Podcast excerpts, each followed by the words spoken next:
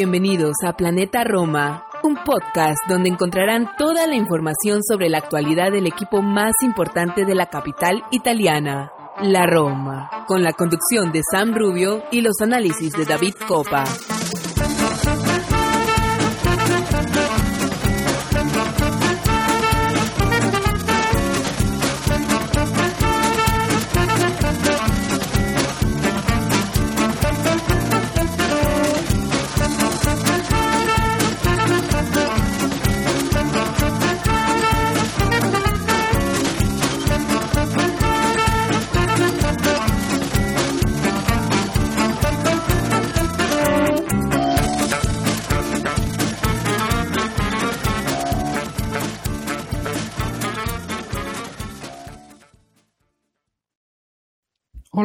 Bienvenidos a un episodio más de Planeta Roma Podcast. Hoy estaremos hablando, como es lógico de la actualidad, del equipo de Lorossi, que no ha sido poca. Estamos acá vestidos de gala, eh, no como Tiago Pinto, que, fue en pelota prácticamente a esa última conferencia de prensa eh, post-mercado, como ya es habitual, desde que el director deportivo, el actual director deportivo de la Roma o director general, recordemos que Thiago Pinto no tiene la, la patente para ejercer el puesto, eh, particularmente de director deportivo dentro de la Serie A, por eso ocupa el cargo de CEO, director general de la área técnica de la Roma. Eh, ha ofrecido siempre estas mesas de prensa como en su tiempo hacía Walter Sabatini eh, cada vez que terminaba una ventana de, de calcio mercado. Vamos a estar hablando de esto, un poco de la Champions femenina. Tenemos a, a, nuestro querido Alex Murillas que nos ha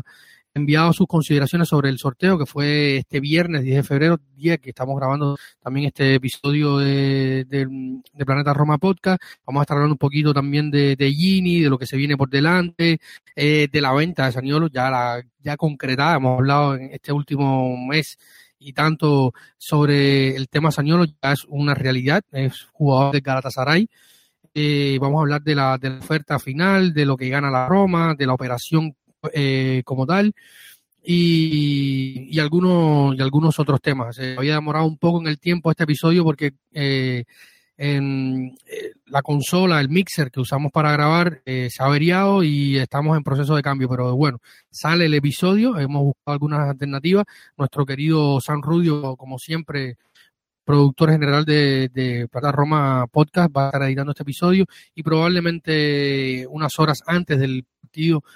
eh, ante Leche, este sábado eh, en el Villa del Mare, estén escuchando este episodio. Pero bueno, no vamos a enfocarnos tanto en ese partido porque hay muchísimo contenido y no queríamos que dejara, eh, se, se, pasara por alto eh, tanta, tanta información, tantas, eh, tenemos algunas opiniones que queremos dar al respecto de esto. Por suerte, hoy no voy a estar solo, voy a estar con mi queridísimo eh, Arión Gamardo desde Barcelona, España, hace Roma Stat en Twitter, eh, uno de los hombres de la casa y, y, compañero de mil batallas aquí en Planeta Roma Podcast, que este 2023, como él mismo decía hace algunos días, ha empezado a todo tren, esperemos que, que se sostenga en el tiempo. Y, y, ha estado bastante presente tanto en los episodios de Twitch, eh, con Sam en algún que otro episodio también por, por, YouTube y acá en nuestro podcast ya por segunda o tercera vez en lo que va de este eh, 2023, estamos como lo decía, 10 de febrero, eh, así que nada, vamos a una pausa y nos vamos de lleno con eh, lo sucedido en los últimos días en torno a nuestra querida y mágica Roma.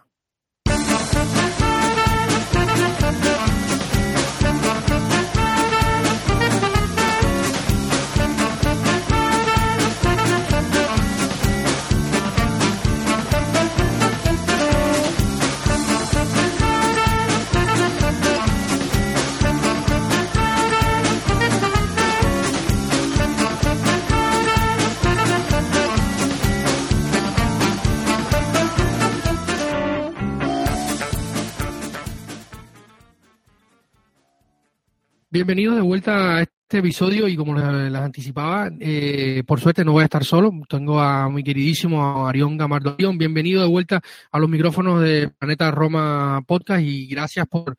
por acceder eh, con, te, te avisé eh, muy temprano esta mañana, me dijiste, oye, ahí estoy, aquí estamos para, para conversar un poquito lo que ha pasado, que, que es poco. David, ¿cómo estás? Saludo, como tú dices, de acá desde, desde el otro lado del charco. Eh, muy contento de decir, este, este año empezó bien en el sentido de que he podido estar con ustedes ya varias veces. Obviamente cuando no estoy, generalmente, bueno, por, por una diferencia horaria que tenemos, pero súper contento siempre de, hablar contigo, con Sam, con Martín, con Mateo, con todos los que podamos, este, haciendo siempre los, los, spaces de medio tiempo que son tan buenos eh, entre juego y juego. Ojalá podamos hacer mañana uno. Y nada, eh, tenemos mucho de qué hablar, muchas opiniones, sobre todo con, con esa súper telenovela que resultó ser Saniolo, quien hace nada, estamos hablando de, de mayo, era el héroe de esa final que nos dio en eh, esa, esa Copa Europea en, la ciudad de Tirana y, ganamos con su gol y al final, bueno, mira, yo creo que jamás nadie hubiera pensado unos siete meses después lo, cómo iba a terminar todo. Eh, exactamente, y vamos a empezar por ahí, por Nicolás Añolo. Se, se, cierra el capítulo Nicolás Añolo. he leído en muchas en las redes sociales, noticias y tal,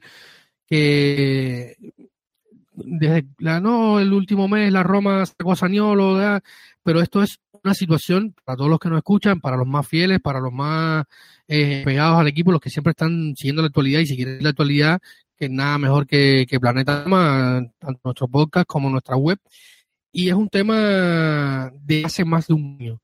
cuando se comenzó a hablar de la negociación por la renovación del contrato de Nicolo Saniolo con la Roma. Recordemos que está, estaba hasta hace unos días, antes de marcharse definitivamente al Galatasaray de Turquía, al Istanbul, a Istambul.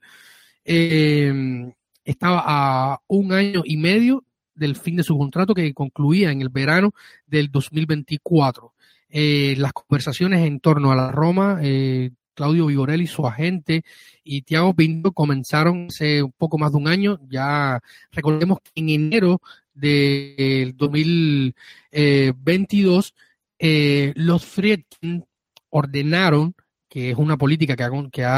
que se mantiene, detener las renovaciones en el mercado de enero y solo hablar de las renovaciones en verano.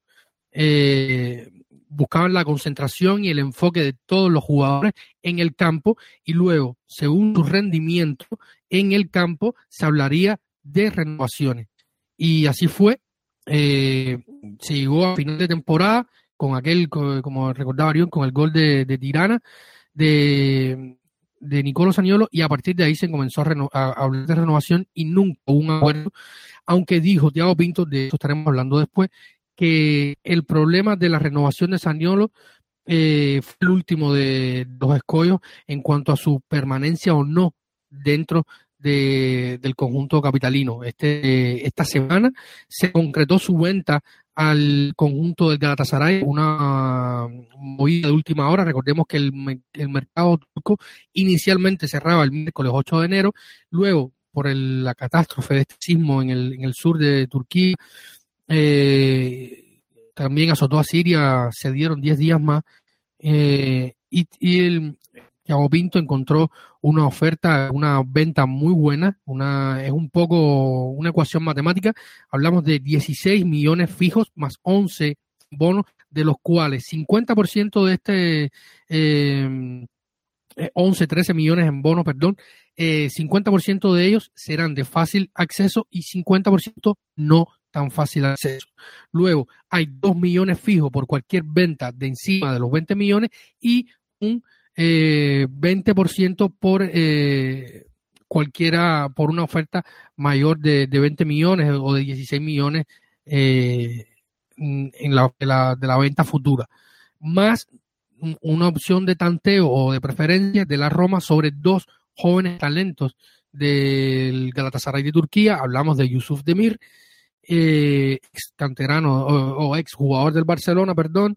eh, internacional eh, con Austria, de origen turco, extremo, atacante, y otro joven de la cantera del Galatasaray que hablan como una de las perlas del futuro del fútbol turco. Esta ha sido la operación. Para mí, Arión fue una gran sorpresa, teniendo en cuenta los números que se venían hablando durante esta semana. Eh, se habló de 11, 13, 15, no más de 22 eh, con bono y al final se sale con una oferta que es muy ventajosa para la Roma, teniendo en cuenta que algunos critican la operación, eh, incluso he leído críticas en, varios portales al Galatasaray porque si paga mucho en bono a lo que a la Roma le conviene, porque mientras eh, mayor sea el dinero que en bonos recibe la Roma, una, la parte fija es menor y por tanto el 15% que le debe dar al Inter es menos. O sea, Tiago Pinto contempló todo esto y también la directiva de la Roma para cerrar la opción y, y si todo va bien, esperemos que vaya bien, conocemos que eh, Saniolo es mucho Nicolo Saniolo, puede pasar cualquier cosa, porque todo va medianamente bien, eh, podríamos estar hablando de una cifra en torno a los 30 millones de euros en total. Claro, la del Vermouth era unos 35, eh, la, la idea inicial que tenían los, eh, la directiva de la Roma cuando Nicolás Saniolo plantó su salida, pero eh, yo creo, yo la veo muy buena, muy, muy buena eh, el, acuerdo que ha cerrado Thiago Pinto, que se le ha criticado muchísimo en los últimos días, y luego estaremos hablando de su conferencia de prensa, claro, porque fue muy, muy explícito, muy directo, no se escondió. Y, yo creo, Arión, que yo me quedo satisfecho. Nunca esperé que el Galatasaray pudiese ser la venta más cara o el fichaje más caro de la historia del fútbol turco.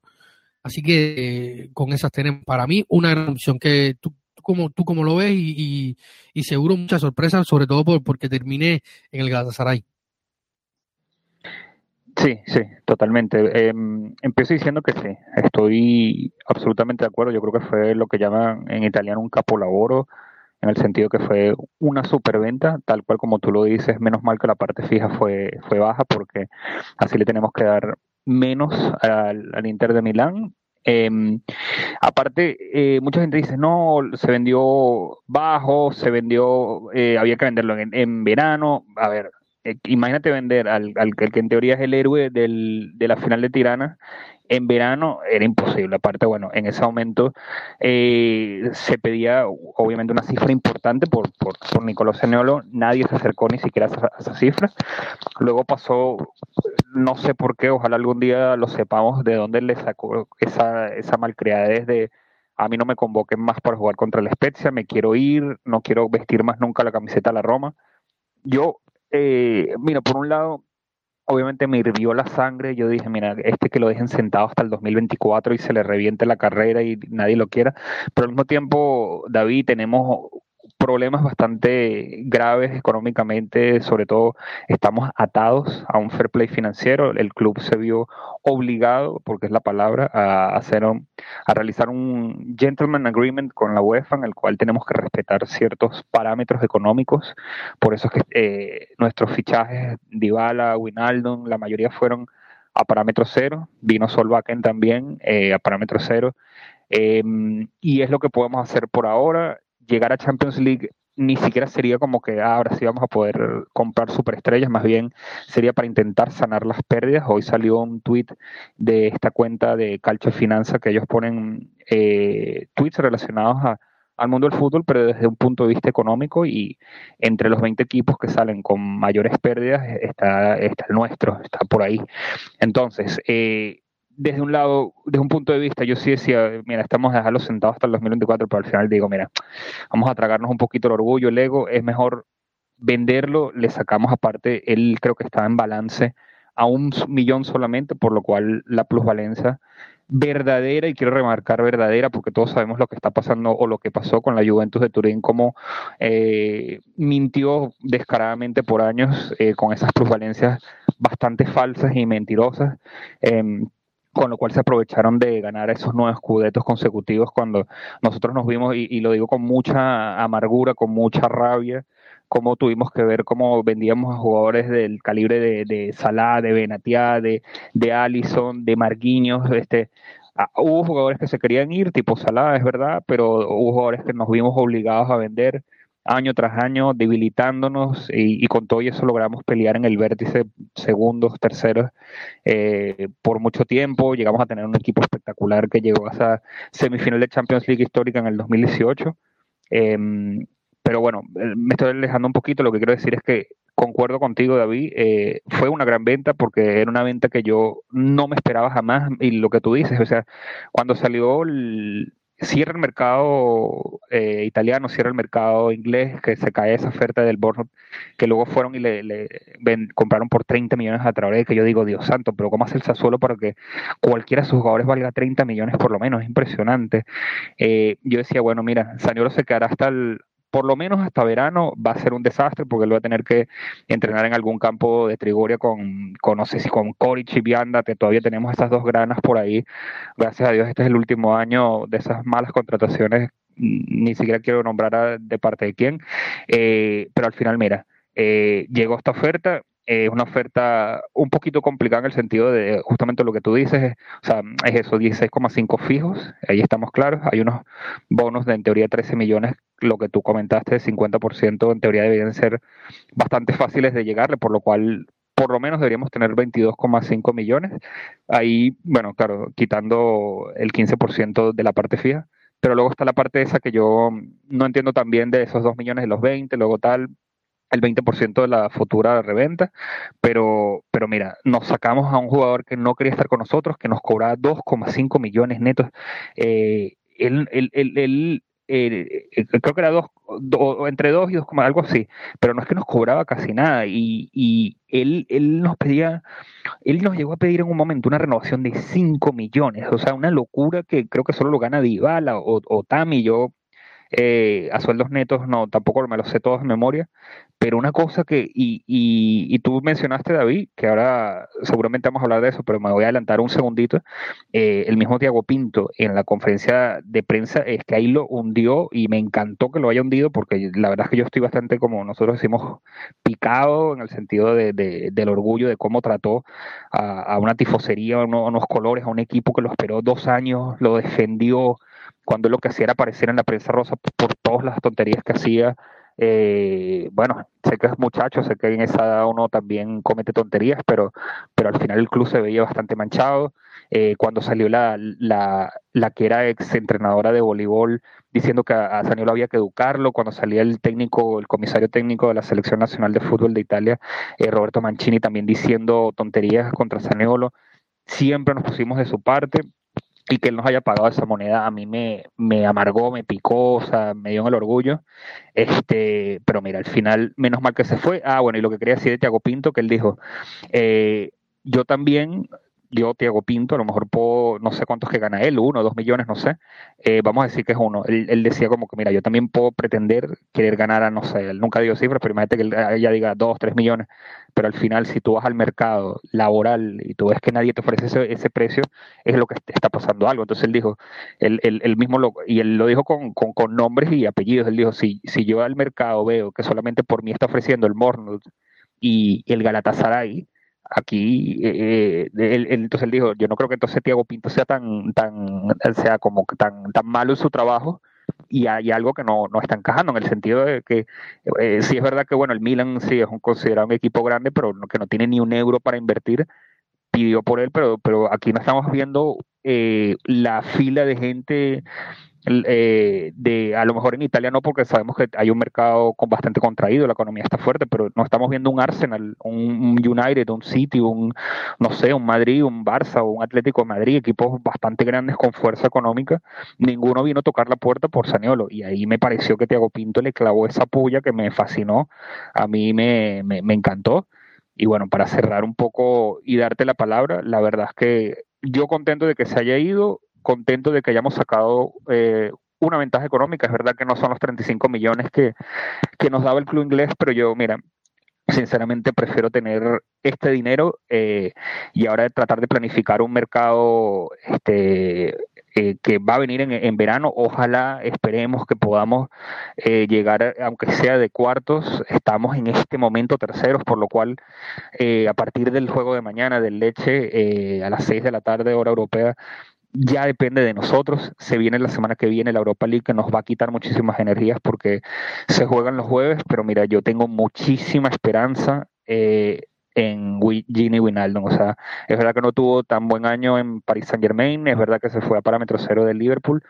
pero, pero si todos recordamos eh, el año siguiente al, nuestro, el 2018, cuando, cuando el Liverpool le volteó justamente al mismo Barcelona, ese, esa semifinal, eh, el cambio clave fue cuando entró Gini Winaldum y yo espero que, mira, por lo, por lo menos aunque sea la mitad de rendimiento, que desplieguen la mitad de la cancha y eso nos va a ayudar muchísimo todavía el paso de hoy. Sí, sí, de Gini vamos a estar hablando un poquito más, más adelante y, y, y de todo lo que, lo que pudiera aportar. Eh, para terminar con, con, el tema Saniolo, eh, algo muy gordo tiene que haber pasado. Eh, la, la, nota de prensa de la Roma para, para despedirle fue sumamente escueta. Omitió tanto el gol de Tirana como el clásico invoca al Lupo, eh, deseándole suerte al jugador en su próxima aventura, que se, lo, que se le dieron, por ejemplo, los jugadores que se movieron en enero, tanto Chomu, Viña o, Villar, que aún pertenece al club, eh, si pueden visitar la página de la Roma, la web oficial del club, allí pueden ver las notas de despedida para algunos de estos jugadores y van a ver que le desean suerte y, y buenas vibras para sus próximas eh, aventuras. Tanto Villar en el Getafe, Chomo en Spezia y, y, Viña en el propio Bournemouth en la Premier League, eh, con quien se negoció por Saniolo. Y eh, luego podemos hablar de algún día lo sabremos, o sea, algún día sabremos qué realmente sucedió, porque tiene que haber sido gordo. Muy gordo. Uno, eh, hay que recordar que el tema de, cuando él se rasga la camiseta, el partido eh, ante el lleno en Copa durante el cambio no gustó nada ni al entorno ni a la directiva. O sea, es algo que yo no, nunca había visto. O sea, yo, yo, yo, soy un gran seguidor de los deportes. He visto a, a muchos bateadores, soy de seguir muy mucho béisbol. Tú también, a, eh, Arión, eh, allá en Venezuela, tanto como acá en Cuba, se juega mucho béisbol he visto muchos bateadores eh, molestos y, romper un, bate de béisbol, he visto futbolistas patear eh, una pelota a la grada, eh, las imágenes de Eric Cantona que se, que se faja hasta con un, eh, que son famosas, con un, una parte de los hinchas en Trafford, o sea, he visto muy, muchas acciones de frustración, pero nunca había visto una de romper la camiseta. Eh, yo creo que esto es un punto importante y luego está que, que, lo que dicen Pinto y lo que dice Mourinho, que puede haber más o menos exageración o no, pero cuando tú le comunicas al club que no quieres entrenar con el club que no quieres estar, o sea, y no es culpa de nadie, José Mourinho había defendido a capa y espada a Nicolo Saniolo hasta el día en que dejó de jugar con la Roma. Incluso así llegó continuó llamándolo por su nombre de pila, va, va a seguir, yo estoy seguro de que va a llegar al final, eh, eh, va a llegar al final de, del, del, del, mercado de enero y va a estar aquí porque no va a llegar una oferta, una oferta y tal. Eh, pero ya cuando tú hablas abiertamente de que no quieres seguir al club, eso molesta. O sea, y hemos visto casos, y dentro de la Roma, en nuestro grupo de, de Patreons, eh, lo hemos hablado muchísimas veces, un, dicho sea paso, un saludo a todos nuestros Patreons, muchísimas gracias siempre por el apoyo que nos dan y por, por ese empuje tan grande para que este proyecto de Planeta Roma pueda seguir existiendo. Eh, y, yo lo, yo lo, yo lo comentaba, eh, lo de Saniolo ha sido tremendo, o sea, hay que tener, es un muchacho y tal, pero coherencia, hay que tener coherencia y, y, y saber aterrizarte. O sea, eh, le pasó, le pasó a Indecheco. O sea, con, con Fonseca se peleó, hubo mil problemas, eh, pero ahí siguió, siguió en el equipo, a entrenar, adelante. Eh, le, ha pasado a otros futbolistas también, el propio Ricardo pudo haberse ido, y, y, con, incluso con razón que, que, que Nicolo Saniolo, es verdad que a lo mejor no llegaron ofertas definitivas por Castro y tal, pero ahí sigue, él pudo haber presentado el mismo certificado eh, que presentó eh, Nicolo Saniolo por 30 días, eh, Carlos lo presentó, pero volvió, siguió entrenando, ahora se abre la puerta que podría volver, estaba con molestia, pero eh, más allá de quien sea el entrenador, de cómo tú te sientas, es el respeto a una afición y a un club que te ha sostenido durante el tiempo, como decía Arión, incluso cuando no, cuando era difícil defender a Saniolo. Así que capítulo cerrado, eh, fin del cuento Nicolo Saniolo, ya forma parte del pasado de, de Roma. Y nada, eh, yo creo que chapó a, a a, Pinto, que hizo una muy buena, una muy, muy, buena operación, y yo sí creo que había que, yo sí siempre pensé que había que vender a Saniolo cuanto antes. Cuanto antes, porque uno, llegar al último año de contrato con un jugador que, que es propenso a las lesiones o que ha sufrido muchas lesiones en los últimos tiempos en la grada con último año de contrato, con suerte íbamos a sacar 10 millones, 15 millones, con suerte Así que y probablemente eh, podía haberse él puesto eh, en una situación que no se mueve, llegar a enero y firmar por un rival directo y quedarse en Italia. Por suerte se encontró una solución y, y fin del cuento. Así que hasta aquí llega el tema de Nicolás Señor con la Roma hemos hablado un poquito de la, de la situación porque yo creo que ya deberíamos darle un punto y final a este tema. Y ahora vamos a hacer una pequeña pausa y vamos a meternos de lleno en las declaraciones de Tiago Pinto, quien estuvo hablando en teoría ante la prensa el último miércoles, el mismo día en que cerró la venta definitiva de, de Saniolo al Galatasaray y estuvo recibiendo la prensa para hablar sobre eh, el calchomercato invernal de la Roma. Así que vamos a una pausa y en unos instantes estamos de vuelta acá para comentar lo que dijo el director general del área técnica de la Roma, Tiago Pinto.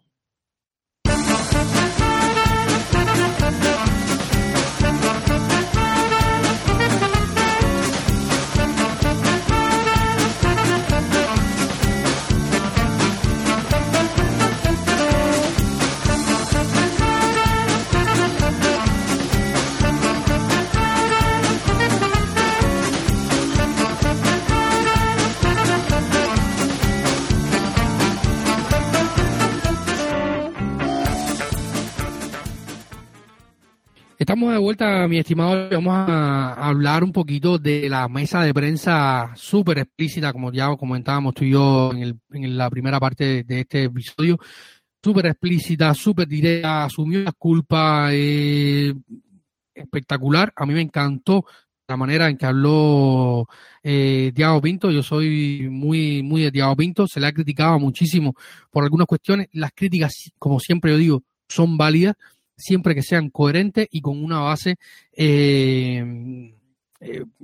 válida, o sea, que haya algo que valide una crítica, no solo criticar por criticar o criticar para hacer leña del árbol, del árbol caído. Y, yo siempre digo que para ser director de para entender el director deportivo de la Roma, sea quien sea, Tiago Pinto o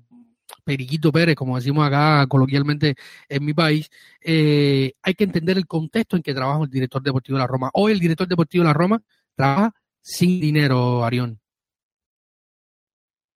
Sí, sí, David. Yo también, o sea, separo un poco, este, separo un Pinto,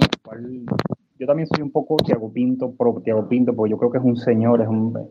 es una persona muy educada, es una persona que no se esconde tal como tú dices, es una persona que yo creo que que tiene, o, no creo, o sea, tiene un importante recorrido desde Portugal por algo, eh, gente de negocio como son los que no llega generalmente, digo yo, porque siempre hay sus excepciones, eh, corrupción, etcétera, pero generalmente no llegas a tener tanto dinero si no es porque eres bueno en los negocios, eres hábil. Esta gente que tiene, eh, entre otras cosas, sabemos que, que son los, los principales o los únicos distribuidores, diría yo, de, de, la marca Toyota, la marca de carros japonesa,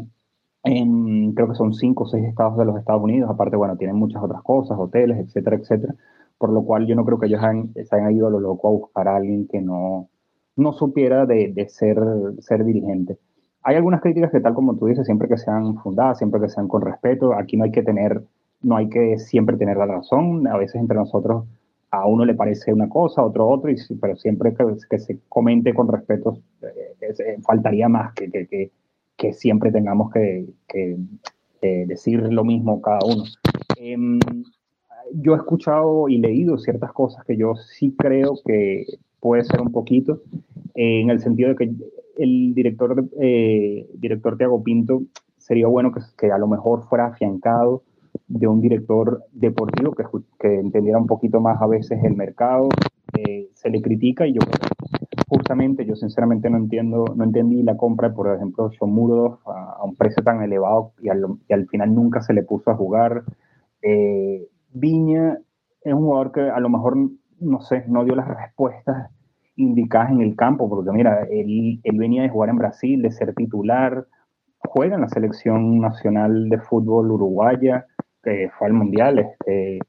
es un jugador importante. Bueno, ahora se fue cedido al Bournemouth. No sabemos si, si al final se lo van a quedar. Creo que hay una opción de compra, o sea, no una opción de compra obligatoria.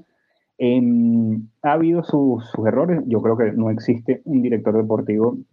que no, que no cometa errores. Sin embargo, em, yo creo que es importante tener una red de scouts eh, para, para poder eh, pescar esas, esas oportunidades como eh, lo, mira, estamos viendo un Napoli que sería casi una catástrofe que perdiera el Scudetto cuando después de las importantes ventas que tuvo, sinceramente yo jamás pensé que iban a ganar ese título. Estábamos hablando de... Sí.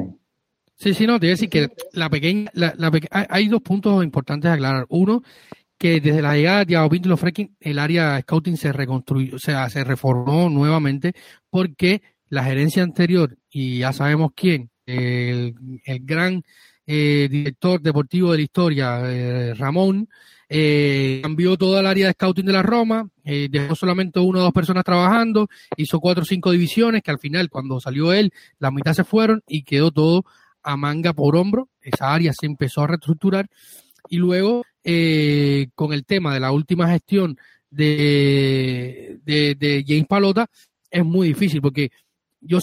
la Roma puede hacer más, sí, se puede trabajar más en el área de scouting, también, pero eh, cuando tú vas a comprar jugadores con mucho talento eh, em, ligas menores, estos, estos clubes necesitan que le pagues ya. O sea, y la Roma Hoy, la Roma de los últimos años, eh, con problemas y crisis financieras grandes, le cuesta eh, ir con 10, aunque parezcan poco, 5, 6, 10 millones a la mano pagarlo. El transferimiento de, o, el pase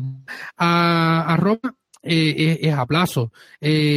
como casi todos los, como todos los fichajes, pero la Roma tiene largos plazos, busca comodidades de pago, Abran, como el propio Rui Patricio, se ha hablado mucho, se ha criticado mucho en los últimos días en la radio italiana, que yo a veces me pregunto para qué le escucho, porque acaba con, con, con mi, con mi úlcera. Eh, o sea, Thiago Pinto va a comprar a un, a un portero que es cercano al, o, que tiene el, el eh, eh, que tiene el, el, aval del entrenador y luego que te permite eh, pagarlo a dos plazos. O sea, eh, Thiago Pinto puede, puede paga por Rui Patricio cuando él reciba ya el pago de Paul López de el otro portero que está O sea, le dice, oye, yo te pago cuando me paguen a mí. Y, y ahí ha estado funcionando eh, el, el, mercado de fichajes de, de la Roma. Eh, no es una disculpa, pero es una realidad es una realidad. Y luego, eh, yo sí creo que el, fichaje de Chomurov, por mucho que me, que me agrada de Chomu, yo creo que es un delantero con una gran técnica, que puede imponerse, que, que, ha sido complicado, se fue sobrepagado, sin duda. Yo creo que el más criticable de su fichaje es este, pero eh, también se ha hablado, Arión, voy a, voy a leer explícitamente lo que dijo eh, Tiago Pinto sobre este tema, porque es un tema que se ha hablado, de que, de que se fichan eh, jugadores eh, que quiere Pinto y no los que quiere Mourinho, no hay indicaciones, o sea, y sabemos todos los que seguimos el fútbol medianamente eh, eh habitual, estamos al tanto de las noticias y conocemos el espectro mundial del fútbol, sabemos que, que no hay club en el que esté José Mourinho que no pase un jugador por su mano y el de lo que ellos no. Generalmente esto pasa en todos los equipos, pero sabemos que, que más con José Mourinho, que siempre tiene esta cercanía a, y no lo ha estado, a veces ha tenido diferencias con directores deportivos, como pasó en el Real Madrid y tal, y más cual, y siempre quiere ser él quien tenga la palabra final y determinaciones sobre los jugadores. Sobre esto decía Thiago Pinto. Y se fui claro en enero siempre trato de crear un ambiente consensuado sobre los jugadores que fichamos. No tenemos a todos los jugadores que queremos, conocemos los que están en, eh, que están en juego y nuestros límites, pero nunca hemos elegido un jugador que no quiera Mourinho. Yo creo que esto habla a la cara de cómo funciona un poco eh, de, de, este, de este tema, ¿no? Sí, sí, totalmente. Yo no, yo no dudo que, el, que Thiago Pinto, y yo creo que debería ser en cualquier club de fútbol del mundo, que haya una sintonía entre el director deportivo y el entrenador. Obviamente el entrenador tendrá sus eh, necesidades, se las transmitirá al director deportivo, que bueno, en nuestro caso no tenemos un director deportivo, pero el director Thiago Pinto, él le dirá, mira, necesito un lateral derecho con a lo mejor estas cualidades. Claro, luego ya queda de parte Thiago Pinto ver qué puede encontrar en el mercado y traérselo. Yo lo que quería terminar de la idea es que em, no, sé que es muy fácil decirlo ahora, pero yo lo que digo es, oye, eh, esta red de scout es importante porque, claro, eh, es, verdad que, tenemos un, entrenador que tiene 26 títulos, eh, quiere ganar, quiere jugadores ya afiancados, quiere jugadores listos, y por eso siempre tenemos que ir al mercado, por ejemplo, de la Premier, eh, más o menos buscar jugadores que ya, que ya nos pueden dar una contribución y ojalá pudiéramos siempre fichar a gente como Tamio Dybala, que son jugadoras, pero también es importante, eh, cuando tienes sobre todo problemas económicos, ir a buscar el, el, por ejemplo, el georgiano del Napoli, que no sé cómo pronunciar su, su apellido, este, miren el coreano que se trajeron, eh, que viene, si no me equivoco, venía de Turquía, que Mourinho dijo que lo quería en los tiempos del Tottenham. Eh, estamos hablando de, por ejemplo, esa escuela tan importante como es el Ajax, aunque el Ajax también usa mucho de la cantera. Y nosotros estoy seguro, no, no estoy inventando, de que nuestra cantera es una de las más importantes de Italia. Sacamos jugadores muy buenos. Eh, tenemos jugadores en la Serie A que, que, son Escuela Roma. Esperemos que en verano podamos traer a Fratesi, que me encantaría. Tiene una personalidad muy importante. Vamos a ver cómo chocamos contra el Sassuolo. Eh, pero bueno, lo, que quería cerrar esa idea en el sentido de que, por eso digo que a lo mejor yo sí compro un poquito la idea, y ojo que yo empecé diciendo que yo sí soy pro Thiago Pinto, yo creo que ha hecho un trabajo fenomenal. Eh, muchos dicen no, porque él no ha hecho mucho su trabajo, jugadores que no vendrían si no fuera por Mourinho tipo Dybala, es una realidad que tenemos a un grande liga eh, en el banco, es una realidad que que no creo que Dybala le hubiera respondido el teléfono a Fonseca, digo Fonseca por, y poder, hubiera podido decir Rudy García o, o, hasta el mismo Spalletti, no sé si lo hubiera podido traer, pero al mismo tiempo también eh, Thiago Pinto está ahí, eh, viaja, hace los negocios y yo lo que digo es que eh, a lo mejor podremos hacer un mejor trabajo una vez que lo que tú dices, que se está formando otra vez esa red de scouts, pero de tener un director deportivo que sí se encargue solamente de esa área.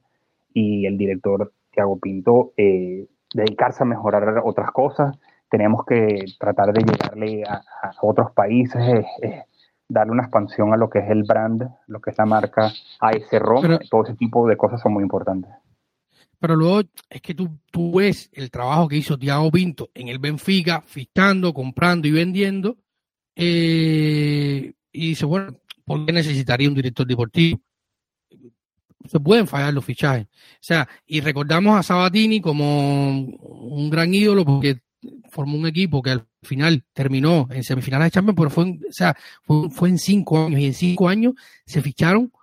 muy malos jugadores. Hay que decirlo. Se fichó hasta un jugador que venía de la derecha que terminó eh, con problemas eh, con la policía, estuvo preso, ni, recuerdo el nombre, eh, Slimani, Gimani, venía del Brecho, un mediocampista, se fichó a, a, a Dumbia y a Ibarbo en un mercado de enero por, por cifras astronómicas. Eh, se fue corriendo por, eh, por Iturbe, claro, hubo ciertos, estuvo Allison, estuvo Salah,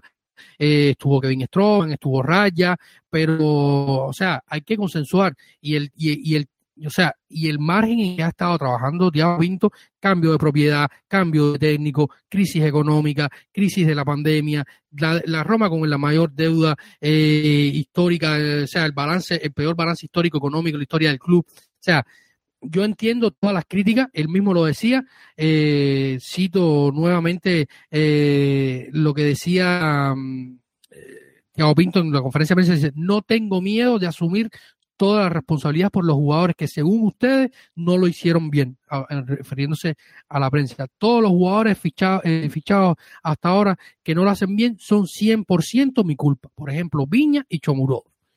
Eh, fue bastante claro Diago Pinto. Y yo, por ejemplo, pensando en Viña, Viña llega para sustituir a Pinalzola en el primer año de José Mourinho cuando se, se empezó a jugar en línea de cuatro, que fue titular eh, Viña, hasta que se cambió en finales de ese, de ese año eh, el esquema línea de tres, eh, porque no estaba Spinazzola. Eh, Chomurov venía el segundo delantero por un precio muy alto, recto, de Din de Checo en una línea de, en otro esquema completamente. O sea, son dos jugadores que, que a Opinto no tiene culpa de esto. O sea, Mourinho le dice, mira, no tengo un lateral izquierdo, me hace falta un lateral izquierdo, quiero un delantero para que se, para que apoye a, a, a Checo, y uno se lesiona porque ya sabíamos que no estaba, y el otro decide irse. O sea, son jugadores que venían, y también que venían por un esquema que luego se cambia. O sea, no, no es disculpando a Mourinho, pero cuando vamos a hacer una crítica o vamos a hacer leña del árbol caído, hay que tratar de ver el, espectro completo. Porque eh, no todo es blanco ni todo es negro. Y hay cosas que, claro, se pudieron mejorar. Y, Viña, yo lo he dicho, lo dije en el episodio pasado, lo voy a decir ahora, en perspectiva no era un fichaje,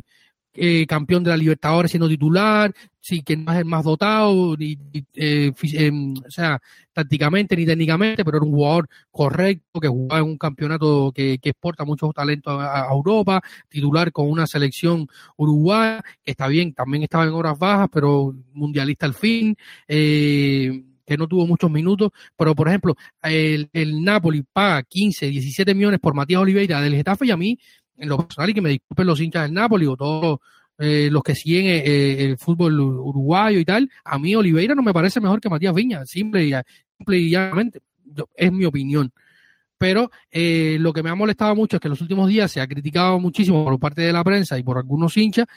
el trabajo de Gabo Pinto, que muchas veces trabaja con, con las esposas puestas. ¿Que puede ser mejor? Siempre puede ser mejor. Evidentemente, de eso todos estamos claros, que puede haber una mejor escauteo, pero hoy la Roma eh, o, cual, o sea, eh, el Milan estaba por fichar un chico de chileno, creo que era de la U de Chile, o, no me acuerdo, un, hace unos días, en el último mercado, se me escapa el nombre de, los que estaban en el, en el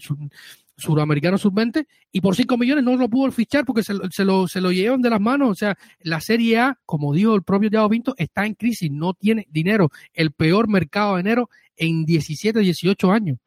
Y la Roma forma parte de esto también que puede ser mejor, sí, que se pudo haber gastado el dinero de Viña y de hecho Muro de otra cosa, también. Pero eh, está, hoy está el líder de la Serie A, el equipo que ha tenido las cuentas más sanas, que mejor ha llevado sus cuentas, que mejor ha hecho sus ventas, y, y, y chapó a Napoli, que lo ha, lleva años con Aurelio y Laurenti, que es un personaje que he dicho que a mí me cae muy mal, pero eh, ha llevado muy bien su club Arión y eso es un mérito absoluto de, eh, de Aurelio y Laurenti y en lo que hoy, como digo siempre, indudablemente lo que pasa en una oficina se traduce al campo.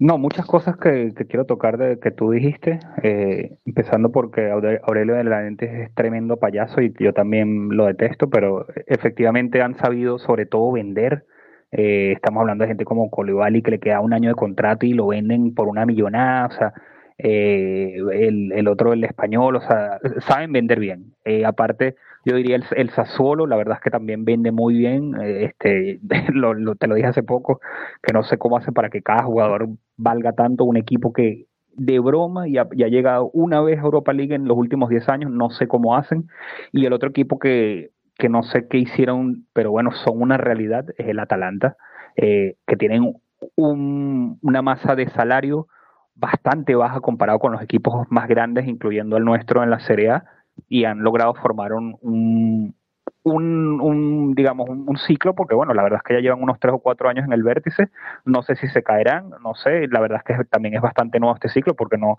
eh, históricamente no han sido un equipo grande, pero bueno, estoy hablando de los, de los equipos como tú dices que, que tienen un, balance sano. Otra cosa que quería decir que tú dijiste, yo también escucho de vez en cuando las radios de Roma, sobre todo también para practicar un poco el italiano y no, no olvidar lo, que aprendí en su momento. Escucho a veces Rete Sport y escucho a veces eh, Radio Roma y es verdad que eh, hay ciertos personajes que se dedican a destruir por alguna razón a nuestro equipo y, y también hace que me salga una úlcera eh, una persona que yo siempre estimé muchísimo hasta que se fue, coincidió con que se fue Palota y, yo creo que es porque alguien le pasaba eh, los mensajes, se ve claramente, o los tips, es em, Austini. Para mí Austini antes era una persona que yo, para mí tenía una reputación muy buena, pero ahora me parece otro payaso más. Em, quedan muy pocos que los cuales que yo te diría que confío a ciegas. Eh, quería comentar eso y bueno, justamente también lo que tú dices y, yo también lo dije, mira, o sea, no hay director deportivo que no, que no la pegue eh, en el sentido de, de, que no cometa ciertos errores. Pasa que, claro, nosotros estamos en una situación tan vulnerable que la verdad es que cuando cometemos ciertos errores, eh, nos vemos muy perjudicados y por eso eh, tú y yo, David, oye, es, cómico porque casi siempre sale ese nombre, el de Ramón, pero a mí me trae muchos malos recuerdos porque fue el único momento en el cual tuvimos de verdad dinero con las ventas de tan importantes de, de, de un año, luego de Allison, luego llegamos a esa semifinal de Champions y fue una lástima cómo se dilapidó ese dinero porque la verdad es que era para crear, no estoy diciendo un ciclo vencedor, pero a lo mejor sí sentar ciertas bases, este, tratar de traer a lo mejor gente joven que pudiera crecer y se trajeron buenos jugadores como, como Pastor y Sonsi que, costaban mucho, costaron muchísimo para la edad que eran y bueno, obviamente su rendimiento fue muy malo. Eh, pero bueno, yo como yo empecé mi intervención diciendo, oye, yo soy pro Thiago Pinto y así como ha tenido errores y como tú dices, mira, todos podemos mejorar, incluyéndome a mí, incluyéndonos yo creo que a todos, o sea, nadie es perfecto. Eh, es verdad que hay que darle más oportunidades, es verdad que vamos a ver qué es lo que pasa. Yo creo que este año eh, ojalá el Milan se siga cayendo, ojalá la, Juve pareciera que en teoría que quieren que están tratando por todos los medios de que en vez de los 15 puntos, aunque sea le quiten solo 5, ojalá que no, pero lo que comenté hace unos minutos, a día de hoy somos terceros, a día de hoy eh, el futuro es nuestro, es verdad que solamente les llevamos dos puntos a todos los que nos vienen por detrás, pero estamos adelante y ellos van a tener que remar contra nosotros. Eh, me imagino que en algún momento tocaremos lo que es el partido contra el Lecce y lo que se viene en la Serie A, pero yo adelanto para el que no recuerda que se enfrentan al Lazio y el Atalanta. Alguien va a perder puntos, nosotros tenemos que sacar esos tres puntos importantísimos y seguir escalando. Eh, vamos a, otro punto, Ariel, de, la mesa de prensa de José Mourinho y otro tema que ha estado en la palestra pública en, el entorno de Roma en los últimos días, y, es la relación Mourinho-Tiago Pinto y la permanencia o no de, José Mourinho en la Roma. Le preguntaron, fue la primera pregunta que le hicieron a, una de las primeras preguntas que le hicieron a, a Tiago Pinto, y cito, sobre Mourinho sí, sabíamos lo que estaba pasando en relación a su posible salida y el acercamiento de Portugal y Brasil, eh, estamos felices de que siga porque significa que cree en nuestro proyecto eh, y luego son cosas que hablamos entre nosotros, son temas que tienen que ver con el club. Luego eh, continúa Tiago Pinto, dice, aunque a menudo se busca el conflicto entre el técnico y yo, es normal que pueda haber este conflicto, que se pueda ver este conflicto entre sus palabras y las mías. Trabajamos juntos por el bien de la Roma, siempre almorzamos juntos, no jugamos en equipos diferentes no es casualidad, eh, bueno, después se, habla del calendario y otros temas, pero se ha hablado mucho, Arión, eh, hablando de esto, eh, dicen que, como dice, jugamos en el mismo equipo, almorzamos juntos, trabajamos por el bien de, la Roma, están todo el tiempo juntos, y se habla mucho a raíz de, que Pinto dice una cosa, Mourinho dice otra, Mourinho dice que a veces que este equipo no va para la Champions, Pinto sí lo dice,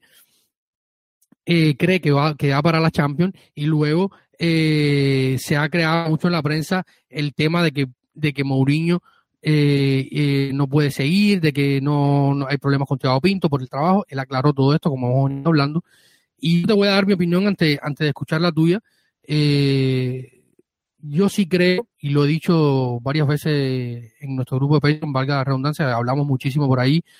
siempre estamos en contacto con, completamente debatiendo todo, todo lo que pasa eh, en el entorno Roma,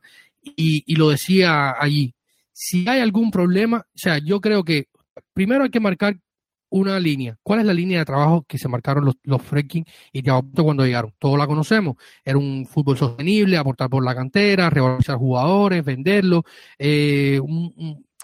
perfil bajo, teniendo en cuenta lo que hemos hablado del tema del financiero, la situación económica del club. Eh, y esto es, es, claro, o sea, la Roma tenía que trabajar de un fútbol sostenible. Vieron la oportunidad de José Mourinho, fueron por ella, la tomaron y ha habido una pequeña desviación o están tratando de, coexistir las dos ideas del fútbol. Uno, el fútbol pragmático, la idea eh, proactiva de ir por el resultadismo de José Mourinho, que sabemos que ha sido siempre así, y que ya dio un título a la Roma de alguna manera, eh, guste más o menos, y eh, la idea de, del fútbol de los, de los jóvenes, apostar por los primaveras, subir los primeros equipos, revalorizarlo. El mejor caso y ejemplo que siempre ponemos acá es el del Félix Afena Guillán. Eh, y también que está el límite del fair play financiero. Estas dos ideas, la de Mourinho, la de Thiago Pinto y los Freaking, están tratando de coexistir. yo creo que, que este es el mayor problema y no que haya un problema en, en sí entre Thiago Pinto y José Mourinho en cuanto a la divergencia de los jugadores a fichar y tal, sino que son dos ideas eh, que están tratando de, que se coexistan dentro del entorno Roma para poder sacar adelante el proyecto de, del equipo. Este es, esto es lo que yo creo que, está pasando, eh, Ariel. No sé cuál será tu opinión, pero yo creo que va por ahí. Y para mí, para terminar mi intervención, creo que dependerá mucho la permanencia de José Mourinho o no, eh, si, eh, si Ricky estuviera eh, cuando está escuchando y siempre nos dice en el, en el grupo Patreon, para él termina, hay quien quiere que termina los tres años, es muy probable. Si no se fue a, a Portugal, esto habla de su compromiso. José Mourinho es un hombre de principio, más allá o más acá, eh, y respeta su palabra. puede ser que termine los tres años. Para mí dependerá mucho su tercer año de si vamos a, a, Champions o no, Arión.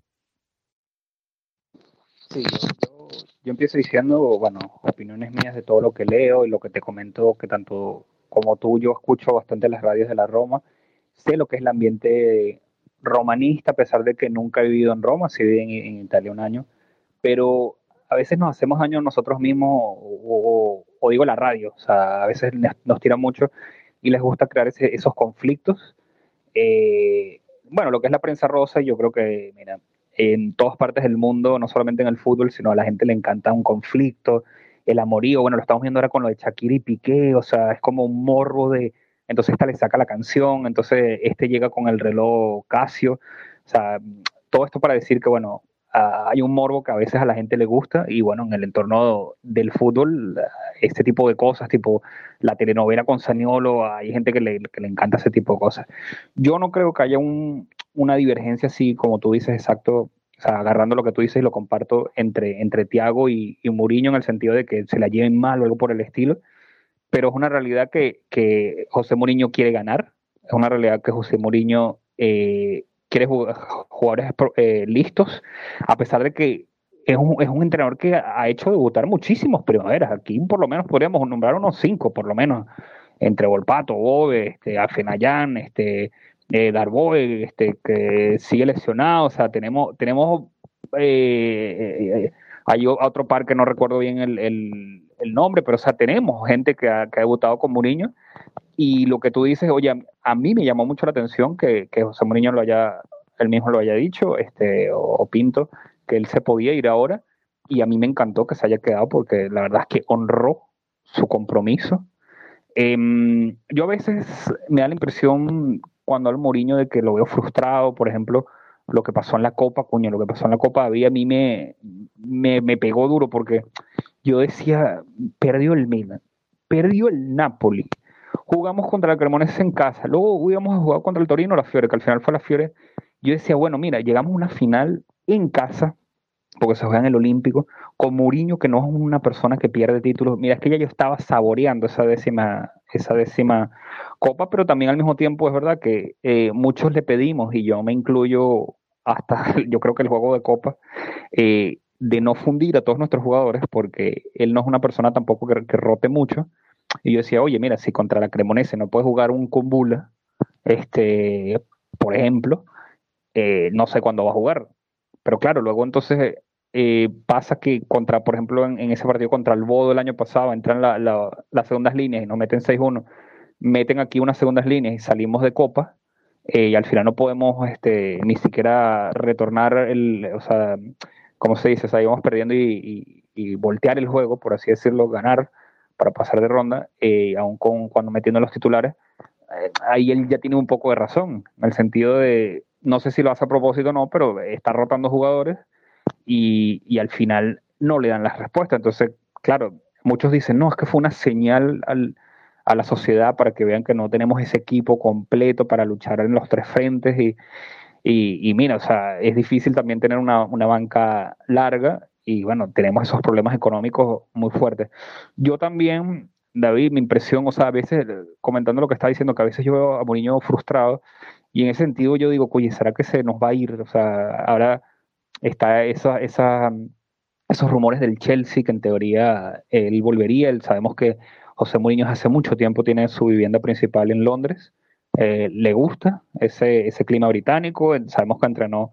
creo que no sé si fue dos veces al Chelsea, pero también entrenó al Manchester United, entrenó al Tottenham, bueno, donde lo sacaron a ambos, pero con el Manchester eh, ganó los últimos dos títulos que tiene ese equipo eh, en su haber.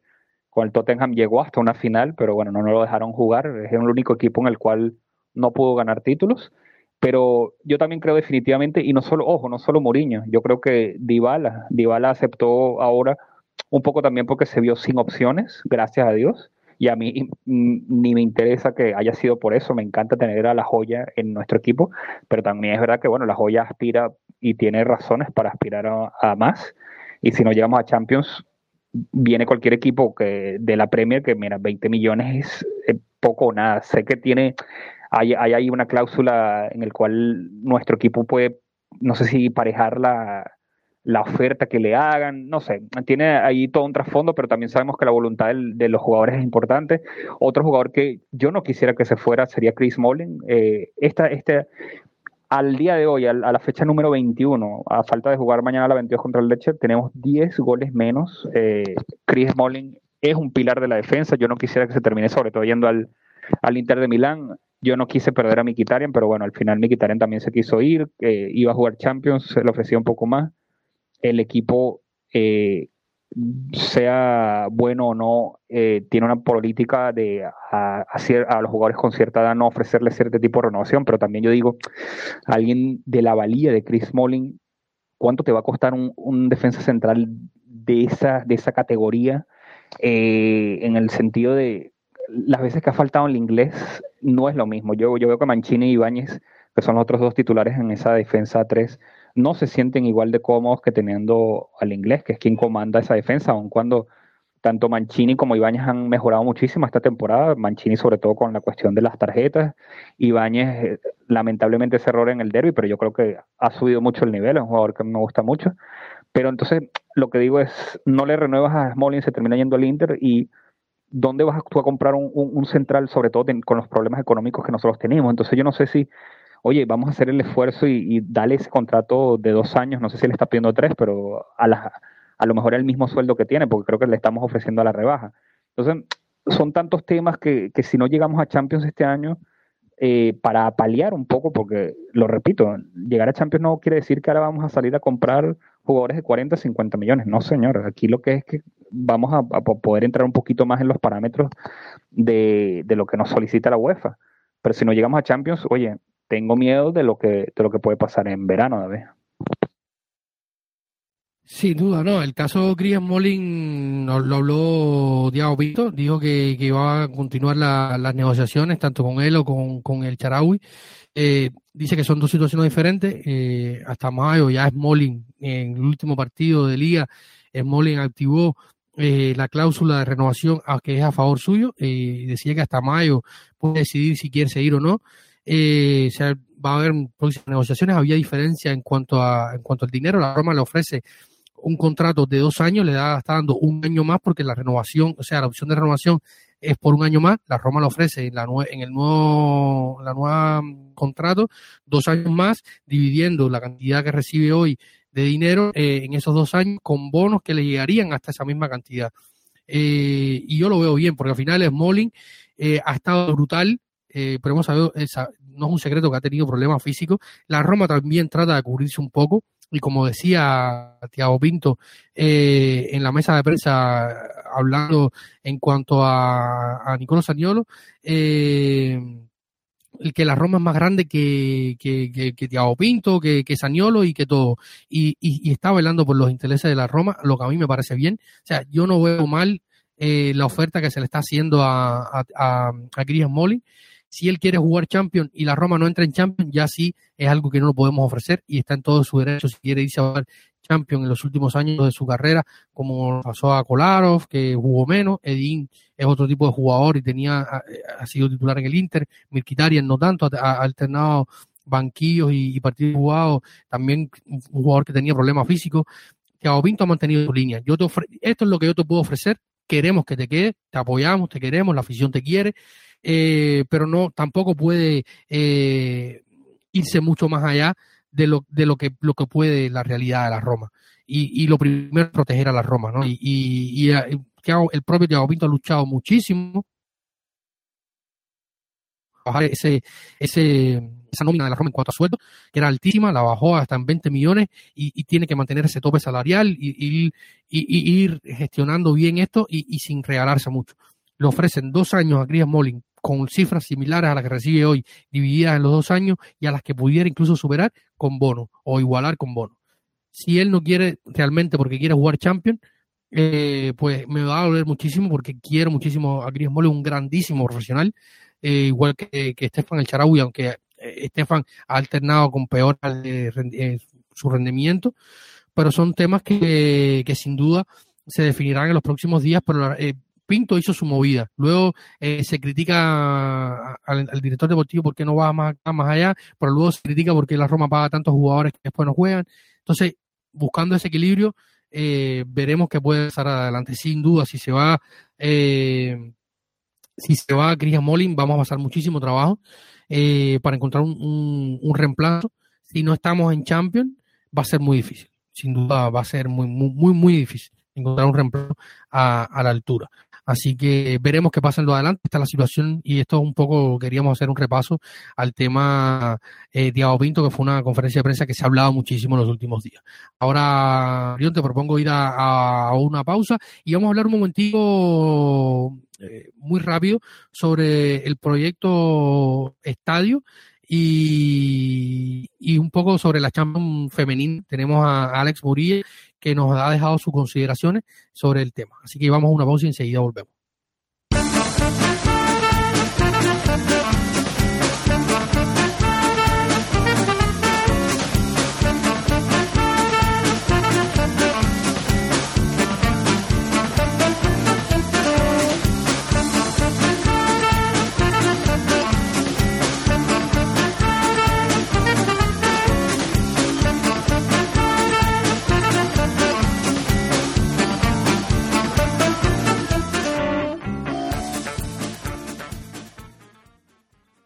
Estamos de vuelta aquí en este episodio de Planeta Roma Podcast para comentar un poquito sobre la actualidad del equipo. Es un episodio bastante largo porque había muchísimo que hablar. Eh, y como le decíamos, hemos no pudimos salir antes en el tiempo, tuvimos problemas con la consola, con el mixer, que no es más que el dispositivo que utiliza nuestro queridísimo San Rubio para grabar eh, nuestras voces, mezclarlas y luego editarlas eh, y producir el episodio eh, un problema que se va a resolver en los próximos días, pero bueno, buscamos otras alternativas para grabar este programa y no dejar que se fuera este contenido sin conversarlo. Para eso he estado hablando con, con Arión Gamardo, eh, nuestro querido Arión de Roma Stats en Twitter. Y Arión, en los últimos días ha sido noticia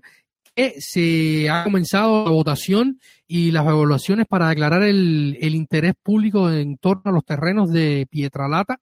donde se va a construir el nuevo eh, o se pretende construir el nuevo estadio de la Roma. Ha habido grandes pasos adelante en este tema. Hay que agradecer muchísimo al, alcalde de Roma, eh, Roberto Gualtieri, que es un hincha de la Roma, no hay que esconder esto, eh, y que ha eh, también junto al gran trabajo y coherente trabajo de, los Fredkin en cuanto a esto, se han, se han encontrado muchos directivos en la Roma que han tenido cargos públicos dentro del gobierno de Roma, que conocen bien las intríngulis de, de todos estos proyectos que son sumamente burocráticos. Y en un año ya tenemos interés público y se planea que a finales de este mismo 2023, inicio del 2024, ya se empiecen las obras eh, en, el en los terrenos de Pietralata para construir el nuevo estadio de la Roma. No hay un boceto definitivo, muchos nos han preguntado esto. Eh, se, contra, se contrató al mismo estudio que hizo, por ejemplo, el, estudio del, del, Tottenham Hotspur de, sobre las ruinas del Wahar Lane. Eh, y va a ser, van a hacer esto los que este estudio que van quienes van a o están ya trabajando en el, en el diseño definitivo del estadio, un estadio moderno, una obra que sería sin precedentes eh, en, el sur italiano, porque ya en el norte eh, se construyó el Allianz, pero para una ciudad, eh, para la capital italiana, un, eh, hacer una construcción de estas magnitudes sería increíble, Arión. Eh, bueno, voy a comenzar diciendo que una algo un poco obvio y algo que todos que seguimos a la Roma sabemos, el, un estadio privado es excesivamente importante. nosotros eh, le pagamos una renta a lo que es el común, o sea, la alcaldía o el ayuntamiento en, en Roma, por el Estadio Olímpico, por lo cual, aparte que se nos va ahí un dinero, eh, es un estadio que yo tuve la fortuna de ir, fui una vez, eh, un Roma Catania que ganamos 4 a 0 en el, en el 2013, finales del 2013. Eh, es un estadio que, dependiendo de donde te sientes, ves bastante mal. Eh, no, es un estadio muy bonito en el sentido de que cuando está lleno es una sola curva, no es como anillos, como es el, el de San Siro, por lo cual cuando está lleno es un estadio muy bonito, pero es un estadio muy, muy antiguo que se hizo, eh, si no me equivoco, para las Olimpiadas de 1960 en Roma, se remodeló un poco para el Mundial de 1990, pero bueno, ya quedó en desuso. Necesitamos un estadio propio. Eh, yo sinceramente todavía no canto victoria, porque la única cosa, en mi criterio, eh, yo no le, no, le, no le puedo achacar mal a, a la era Palota, y sé que me estoy yendo muy atrás, pero fue el tema del estadio. Él siempre intentó hacer un estadio, es verdad que él, él quería tener edificios, quería tener hoteles, que ojo, que yo no veía mal, porque yo no sé si, eh, creo que sí, pues que, que, ustedes vieron lo que era el área de Torre Valley, eh, donde estaba el antiguo hipódromo, y eso estaba abandonado, o sea, cuando tú tienes un particular que quiere meterle dinero privado, va a repotenciar un, un, un, lugar que, que, tú como, como dependencia pública, o sea, la alcaldía eh, o ayuntamiento, como se le diga, eh, no puedes, yo nunca entendí por qué lo, lo bloquearon. Y, y, tú dijiste una palabra clave, David, y es que en Italia lamentablemente hay demasiada burocracia. Entonces, es verdad que ahora está el interés público, pero entonces primero tiene que pasar al ayuntamiento, luego se pasa a la región. Siempre hay temas eh, de quiero, quiero lo mío. Eh, en Italia hay mucha corrupción en ese sentido, o sea, quiero una parte. Y, y, y la, gente, de, eh, los gringos, bueno, son gente muy seria que no van a estar pagándole a nadie, ellos hacen todo por, por, por digamos, lo, los pasos que hay que hacer. Aparte, bueno, eh, este estadio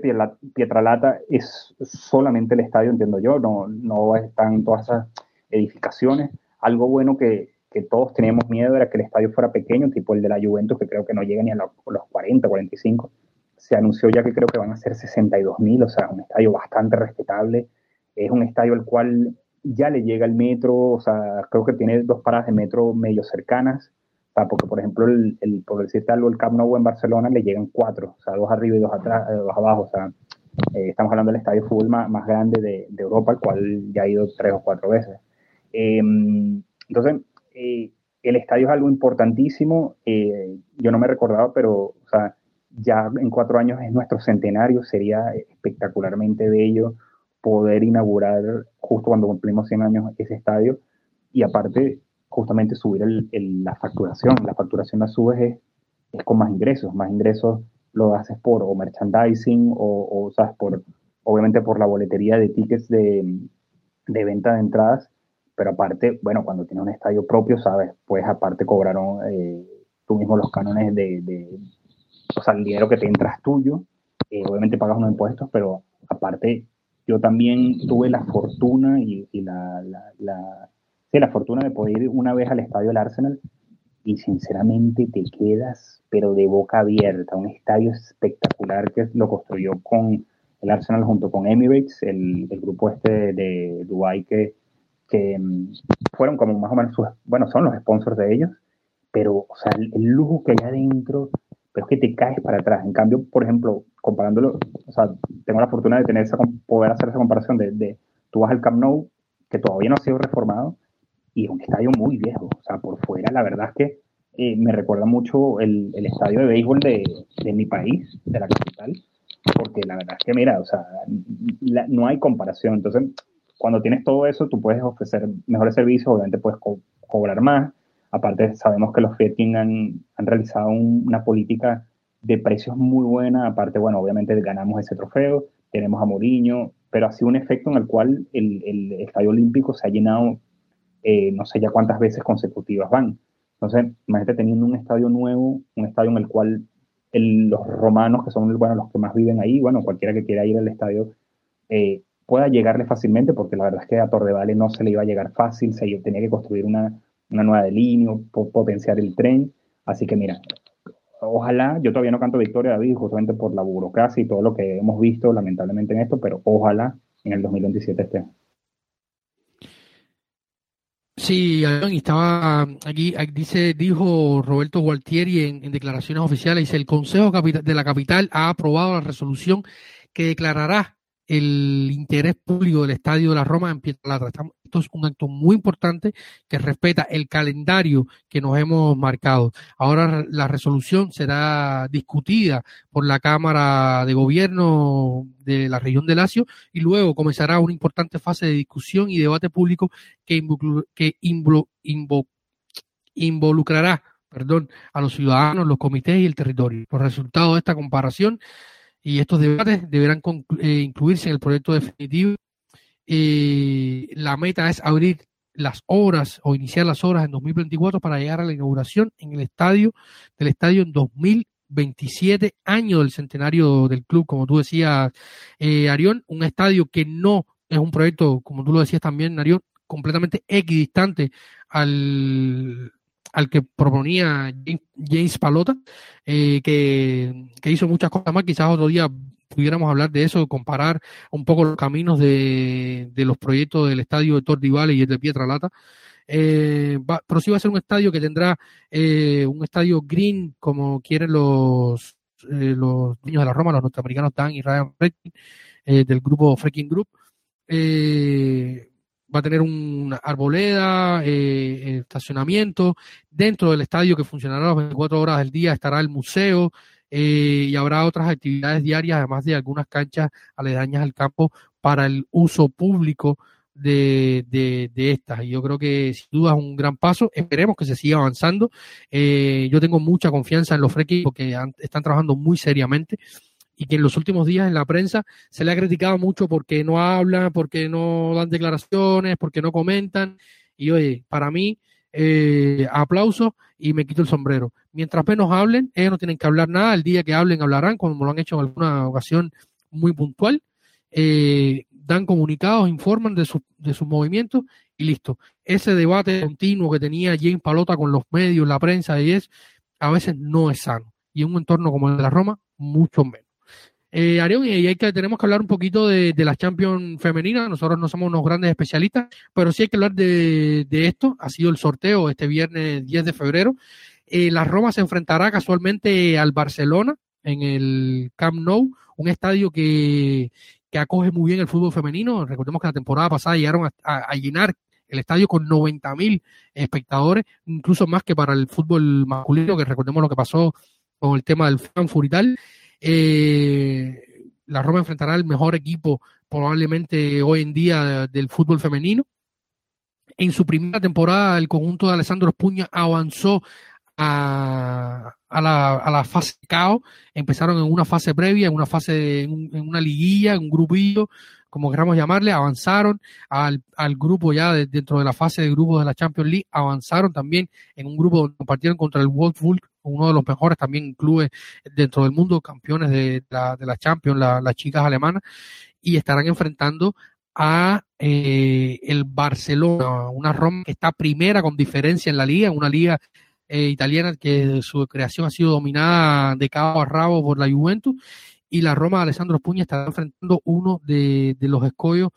eh, más eh, duros que podían enfrentarse, no había muchas muchas opciones, estaban también el Arsenal y el Chelsea, eran las otras opciones que tenían la, la Roma, que es el único representante de la Serie A en esta fase de caos de la Champions, porque la Juventus eh, quedó eliminada en la fase de grupos. Así que vamos a, a escuchar a nuestro querido Alex, Alex Murillas.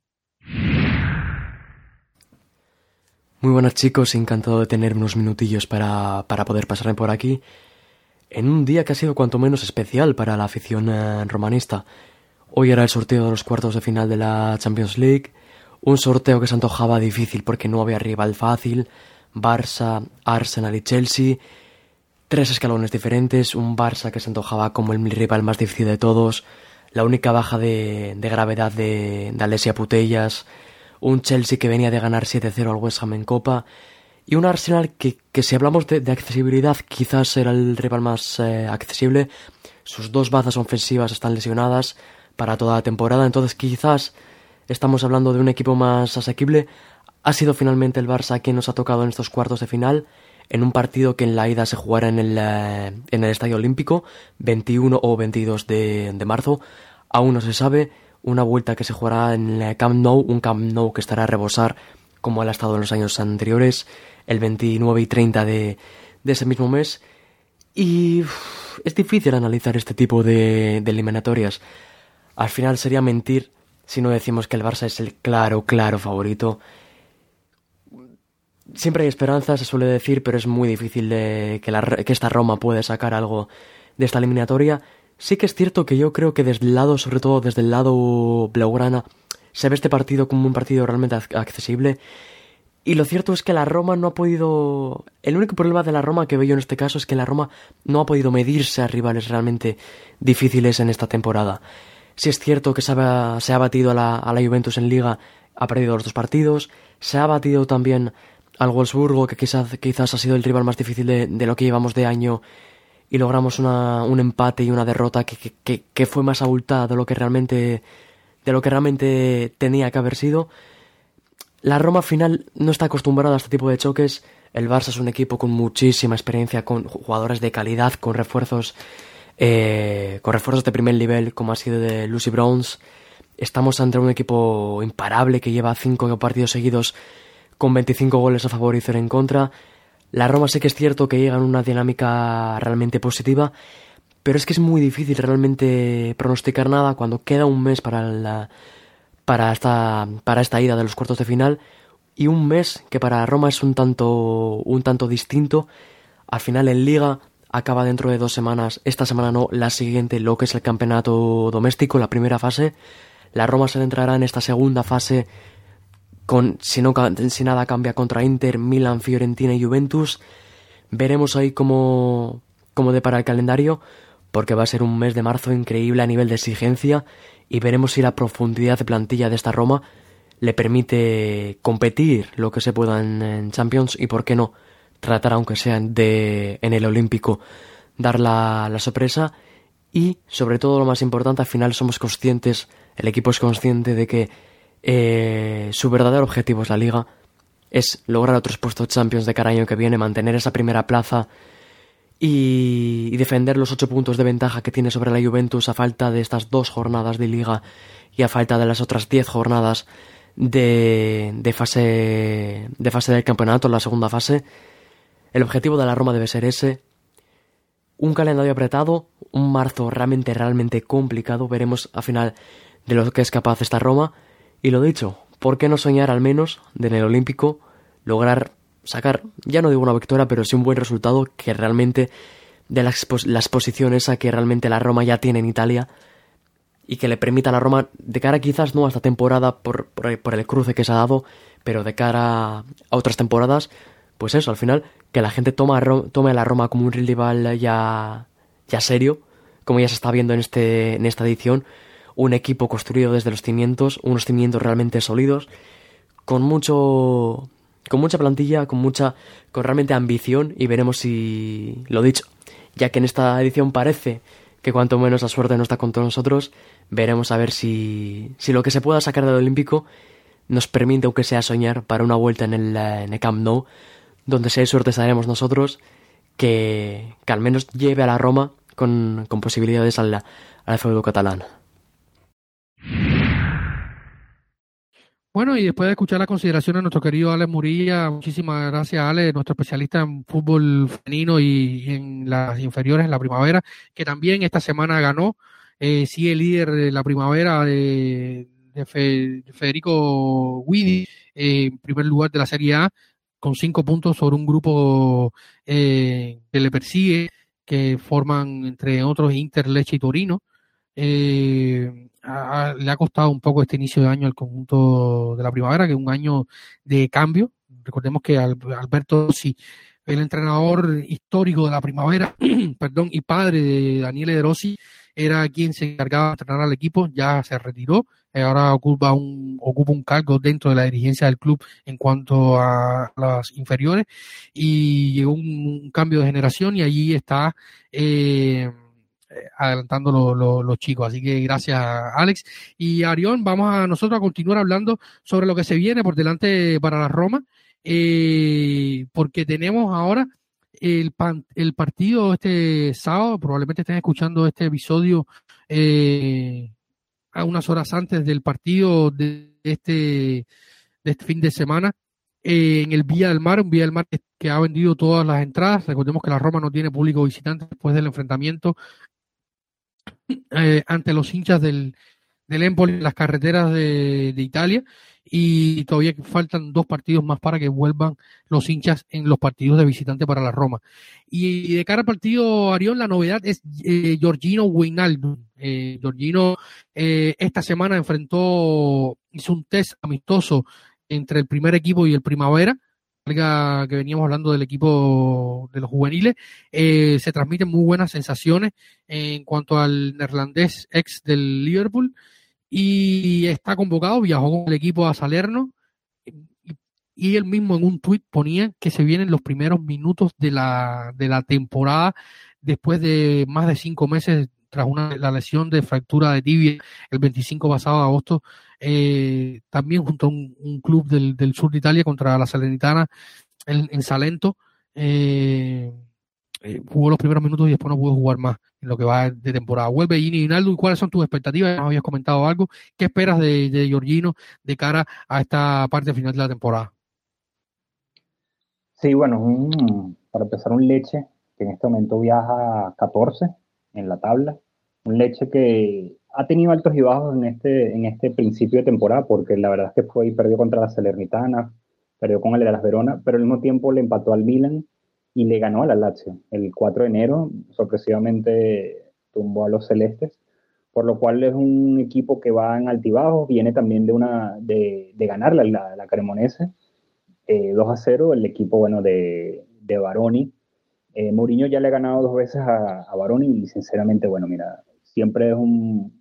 una, es difícil viajar de, o sea, cuando haces una visita, pero yo no espero otra cosa que los tres puntos, defender ese tercer puesto en el cual estamos ahora, sobre todo por lo que comenté antes de que la Lazio y el Atalanta se van a hacer daño, hay que aprovechar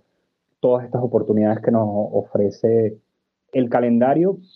En, aparte, bueno, pudimos descansar esta semana, en febrero, bueno, ya estamos en febrero, a partir digamos, ya de la semana que viene empieza la fiesta en el sentido de jugar cada tres días o cuatro, sea, con, con lo que es la Europa League, primero tenemos que jugar lamentablemente ese doble turno con el Salzburgo. Lástima que no podemos ganar el turno, el, bueno, la, primera ronda del, del, torneo, que la terminó ganando el Betis de Sevilla. Eh, y bueno, vamos a ver si podemos defender, pero mira, mañana llegamos con energías frescas, lo que tú dices, Gigi, yo le tengo una fe impresionante, ya yo había adelantado algo, el jugador que, que impresionó en el Liverpool. Yo, sinceramente, en el Paris Saint Germain no lo seguí, o sea, no sé qué pasó también, bueno, sabemos que el Paris Saint Germain hubo un momento que compraba muchos jugadores, pagaba barbaridades y bueno, afianzarse en un equipo que tiene tantas estrellas tampoco es fácil. Eh, igual tiene una situación eh, contractual eh, no complicada, diría, pero no, no, nos podía, no nos podrían volver a prestar a Gini a menos de que le renovaran el contrato otro año, porque sabemos que no se pueden hacer préstamos cuando te queda un último año de contrato, porque por ahí se había especulado un poco de, bueno, la verdad es que mira, 10 días de febrero y todavía apenas creo que ha visto, no sé, 10 minutos en la Serie A. Esperemos que mañana pueda debutar el mismo, aunque sea unos 10 o 15 minutos, Dios quiera que más, pero el mismo, lo que tú comentaste, David, hoy él, hoy él puso un tuit en el cual dijo que, bueno, ya, ya está cerca de, de jugar, ya se siente fuerte, se, se siente con, con, confianza de los, sobre todo los contrastes que hay en, los choques que hay en, en la Serie A.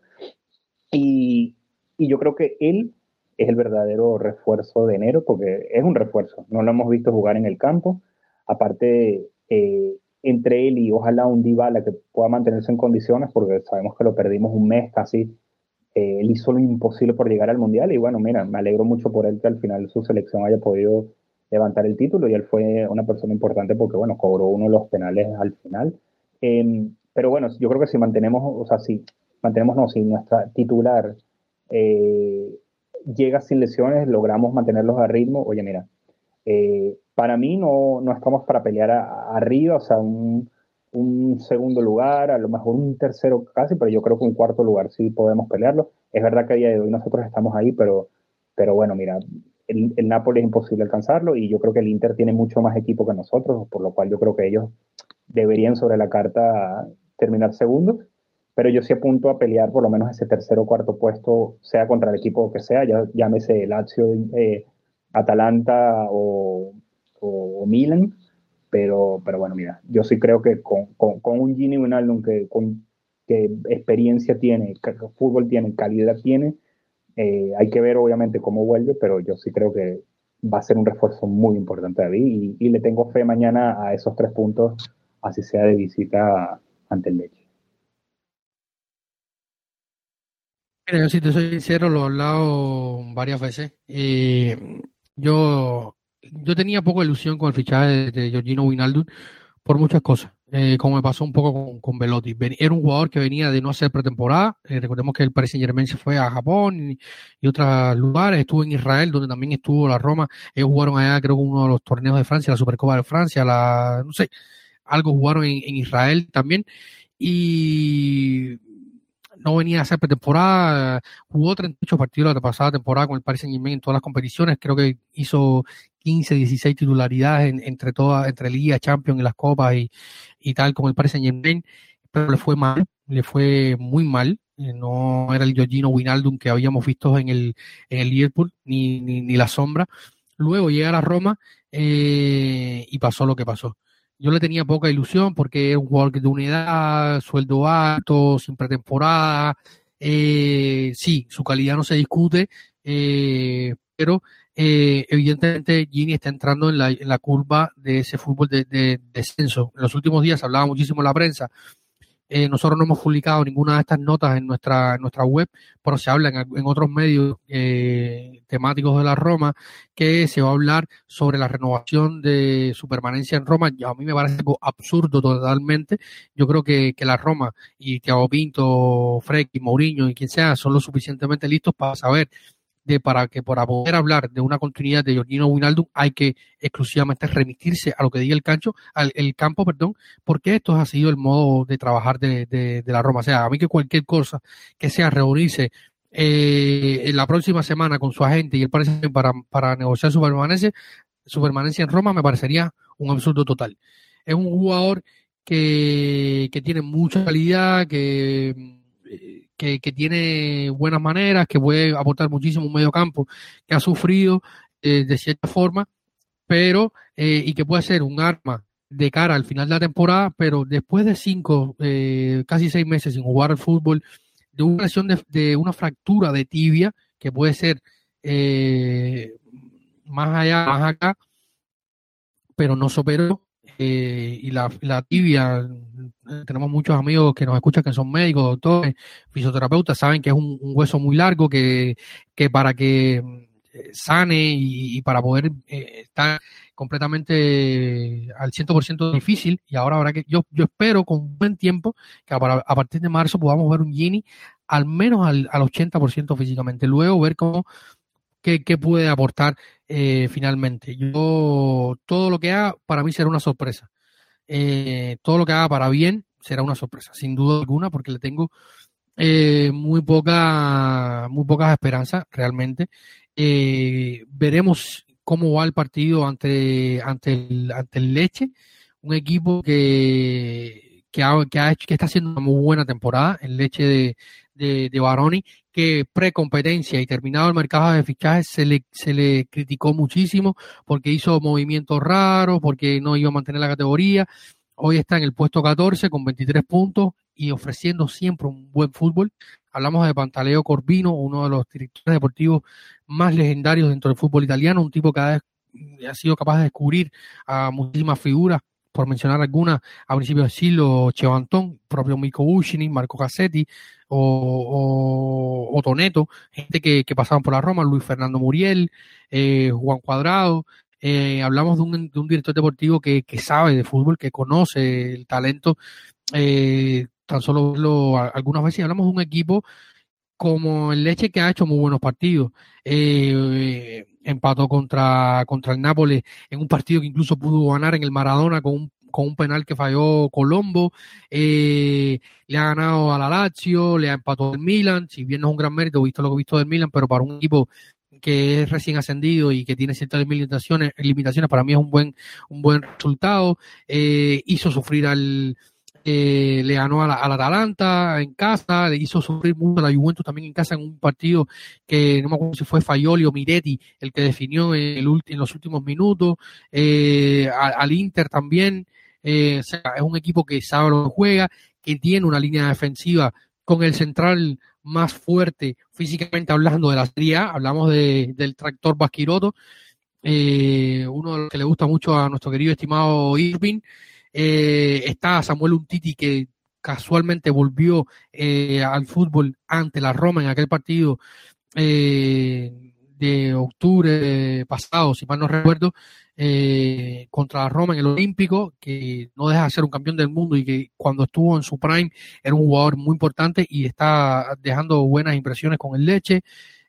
Holmund, Estrafesa, el propio Colombo, hay talento, es un equipo que tiene talento y que sin duda va a ser una visita, no va a ser pan comido, ¿no? No ha perdido sí contra Gela, contra Salernitana, pero esto puede pasar, no le pasa con todos los equipos, pero es un equipo que, que tiene buenos fundamentos y que va a ser a estadio lleno, pero yo creo que es un, partido que se puede solventar y debe solventarse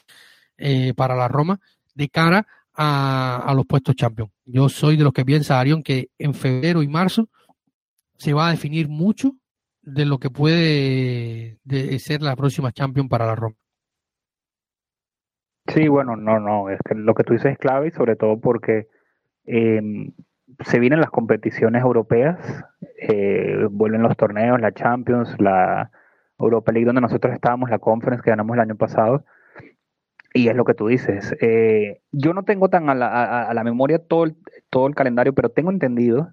que la verdad es que el calendario en la serie para nosotros no es tan complicado, sobre todo porque esto sí lo, tengo a memoria. Ya nosotros las visitas fuertes las hicimos, o sea, ya fuimos al Maradona, eh, ya fuimos al, a San Siro, este, creo que solo, no sé si ya fuimos al de, al de la Juve, pero em, creo que nos queda algo por ahí. Eh, en teoría ya jugamos de visita contra la Lazio, por lo cual eh, es un calendario que nos va a ayudar, es un calendario que es esto, si no se nos lesionan los jugadores, porque siempre es eso clave, yo creo que, o sea, yo sí le tengo fe, sobre todo viendo que hoy estamos parados en tercer lugar, a por lo menos llegar a un cuarto puesto. Es más, yo, el, ese artículo que yo hago a principios de año, en el cual yo pongo las razones por lo cual yo creo que en qué lugar vamos a llegar y generalmente, bueno, no me ha ido tan mal pronosticando, yo dije que llegábamos cuartos esta temporada. Vamos a ver si, si se respeta. Pero bueno, todo lo que tú dices es verdad. O sea, es un, es un, un leche que no tiene nada que perder. Un leche que también tiene el hijo de Eusebio Di Francesco, Federico, de delantero, y Estrafezza, que es el portero que la verdad es que lo hace bastante bien. Es uno de los, de, los jugadores del once inicial del leche que, que digamos que más, más saca puntos en, en cada jornada yo creo que, mira, la verdad es que dar un partido por descontado nunca se debe hacer, em, pero mira, yo creo que Mourinho sabe lo que hay que hacer, yo creo que Dybala y Tami la verdad es que están teniendo un momento bastante especial. Eh, el Sharawi, que tú lo nombraste en algún momento, que eso que tú dijiste que mm, la, la, renovación de contrato está ahí. Es un jugador que a mí siempre me ha gustado mucho, un jugador que no, es verdad que nos está cobrando un dinero importante, 3 millones, pero bueno, ojalá el club y él puedan llegar a un acuerdo porque para que se quede, porque es un jugador que no, no da problemas, un jugador que salta al hombre. Yo no estoy diciendo que tenga que ser un titular para poder eh, ambicionar en algún momento a un título más importante, eh, pero, pero es un jugador que, mira, aunque ah, la verdad es que tenerlo en la banca, obviamente no que nos cobre 3 millones, pero a lo mejor 1,5 algo así, la verdad es que es un jugador importante y la verdad es que le está poniendo, yo creo que se está ganando la renovación en el campo.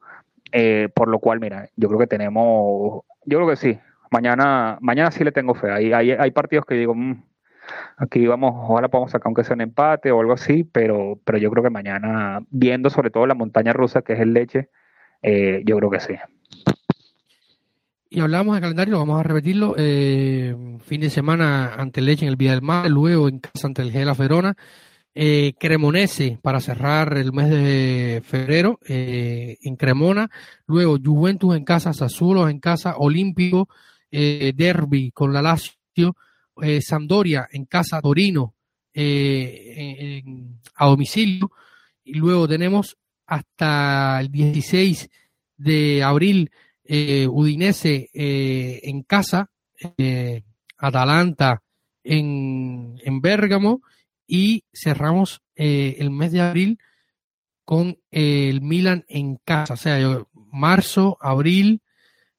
finales de febrero, marzo, abril van a ser meses muy importantes con un calendario muy, muy favorable para la Roma, donde jugará todo el mes de marzo en casa, teniendo en cuenta de que el derby es de visitante, por eso juega en el Olímpico,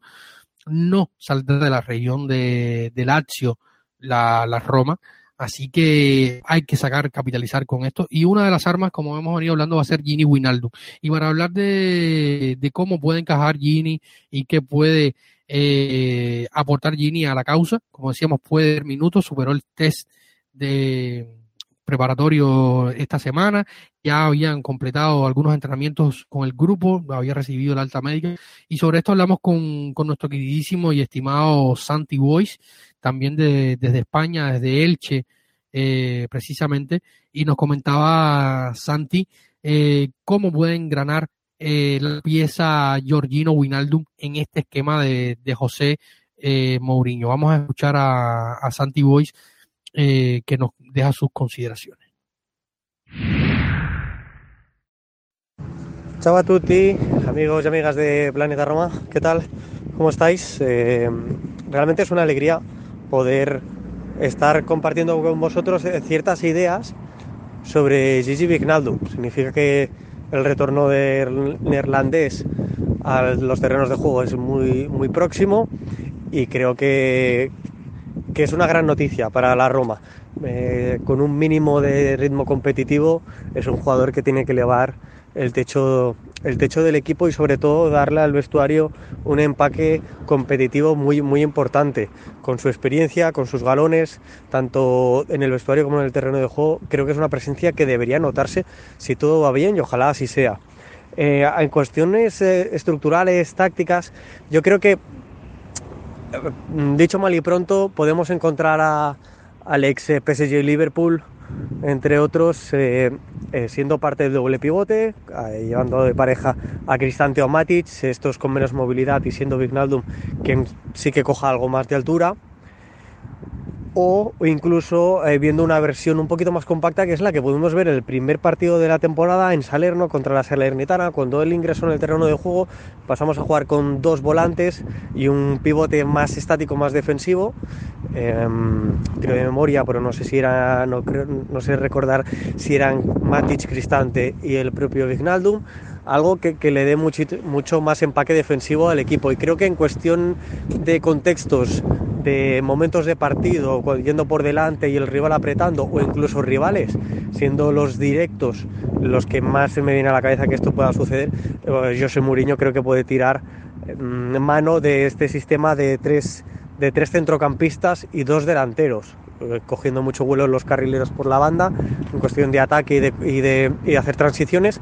pero creo que son las dos variantes más a nivel de estructura que podemos ver a Vignaldum en la Roma. Doble pivote o como volante eh, en las dos eh, situaciones que, os he descrito. Luego hay que tener en cuenta una cosa, y es que en este 2023 la Roma está sabiendo eh, elegir mejor en qué momentos y cómo realizar las presiones. Hemos visto partidos muy buenos, el del Napoli me parece por indiscutiblemente el mejor de la temporada en este sentido. El equipo sabía presionar alto y en qué momento debía presionar alto. Y Gigi Wijnaldum en este sentido nos debe dar mucho. Eh, igual que, que, otra de las incorporaciones, por así decirlo, como Llorente, es un jugador que ha sabido en la Premier jugar con muchos metros a la espalda y presionar hacia adelante y arrastrar la línea defensiva eh, un poquito más alta de lo que viene siendo habitual en la Roma, Gigi Vignaldum hace lo mismo pero en el centro del campo. Es un jugador que nos tiene que ayudar mucho más a, esas, a que esas vigilancias defensivas que son largas se puedan llegar a cumplir y por lo tanto ser mucho más difícil a nivel defensivo de verse sobrepasado por, un pase o un recorte de un rival. Con lo cual... Eh, creo que aparte de las llegadas de segunda línea, sin lugar a dudas, ¿eh? es un jugador que carga el área, y, creo que es una muy buena noticia para la Roma poder contar con, con Gigi Vignaldum en, las próximas fechas. Bueno, llegamos al último y a los últimos minutos, eh, hora y poco más, hora y poco más, hora y treinta y tantos minutos, Arión. Hemos hablado no poco eh, en este episodio, había muchísimo que hablar, no queríamos, como le a lo largo del episodio dejar eh, contenido. Eh, en el aire porque era muy importante hablar. Recibimos un par de preguntas por allá, eh, estamos para quedarnos con el segundo lugar. Nos pregunta Cristian Arión que tú crees, en el segundo lugar. A mí me parece Inter si tiene una mejor plantilla y está en una mejor posición. Habrá que ver eh, la Champions, si avanza, si no avanza. Últimamente a veces se queda fuera rápido y, y se podrá concentrar en la liga. Yo el segundo lugar lo veo bastante difícil, para qué te voy a decir. Yo creo que la Champions, después de lo que le pasó a la Juventus y eh, como viene el calendario, si no aprovechamos esta, pues va a haber lío y gordo en, en Roma. ¿Cómo lo ves tú? Bueno, creo que me adelanté un poquito a la respuesta porque en el segmento anterior lo comenté. Yo no creo en el segundo puesto. Para mí el Inter eh, por plantilla es muy superior a nosotros. La verdad,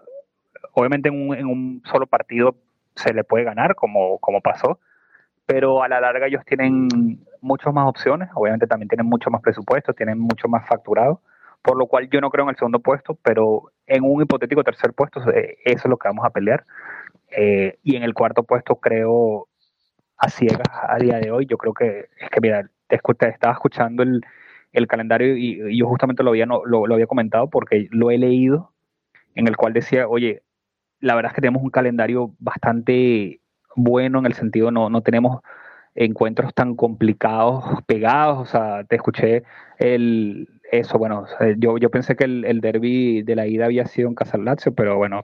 lamentablemente lo perdimos en casa nuestra, pero, pero siempre es quedarnos en Roma. El única, la única visita así fuerte que escuché es la de Bérgamo, que bueno, siempre es complicado para allá, pero, pero mira, todas las demás jugamos en casa y no, no es que tenemos tres partidos seguidos contra equipos tan fuertes, por lo cual yo sí, uh, o sea, por cómo se nos están dando las cosas, por cómo se cayó el Milan, por la, por la,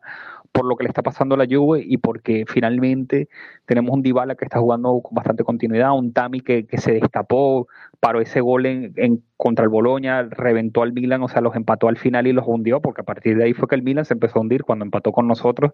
eh, por lo cual, mira, yo, yo a Champions sí creo que vamos a llegar. Segundos, no, no lo veo, la verdad. Nos preguntan también por Instagram, ¿se queda Paulo Dybala en la Roma? Yo, yo tengo, yo, es un tema complicado, te daría por un episodio prácticamente completo. Yo creo que Paulo va a seguir en la Roma, pase lo que pase. Si no se fue antes a la Premier, eh, ahora yo creo que, va a seguir. no, nunca ha querido salir de Italia y, y si algún club de, dentro de la serie quiere hacer, eh, hacerse con él, tiene que venir a pagar 20 millones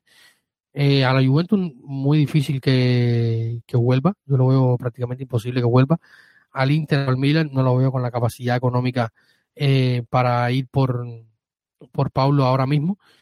Y eh, el Napoli habrá que ver. Mm, no sé si quisieran hacer algún movimiento por Pablo Dybala. Ya luego, si hay alguna oferta desde afuera y él quiere evaluarla, pues no sé. ¿Cómo tú lo ves, Arión? Sí, bueno, hoy, hoy justamente salió que un rumor de mercado que en teoría el Manchester United iría por, por Pablo Dybala, porque bueno, es una realidad que para los equipos de Premier y más a un equipo como el Manchester United, que, que es uno de los equipos más coteados eh, en el, en el mundo, o sea, de, que, que, valen más junto al Madrid y este tipo de equipos, 20 millones no es nada. Este, es un equipo que, bueno, siempre está arriba, ha tenido sus altibajos, pero bueno, es un equipo grande. Ahí sí no se puede negar que a nivel mundial estamos hablando de otra cosa. Entonces, pero yo creo, o por lo que yo he visto, a Dybala lo veo bien, en el sentido lo veo, o sea, se le ve contento, se le ve alegre. Yo creo que se le apoyó muchísimo al jugador cuando él intentó esa recuperación milagrosa para estar en el Mundial. Nadie lo forzó a que volviera al campo, o sea, se le respetaron sus tiempos. Y sobre todo, yo creo que él se siente bien en el equipo. Sí va a depender eh, en mucha medida yo creo que de, la Champions League, pero como acabo de decir, ojalá terminemos en, puestos Champions, porque bueno, si logramos jugar la máxima competición, el, argentino se vería motivado y por qué no. Este, ahora, un segundo año, o un segundo año no, porque ya llevamos creo que dos o tres años sin Champions, pero un segundo año digo para Dybala, sin Champions League, oye, ahí sí ya lo vería difícil. También yo sí, yo lo veo a él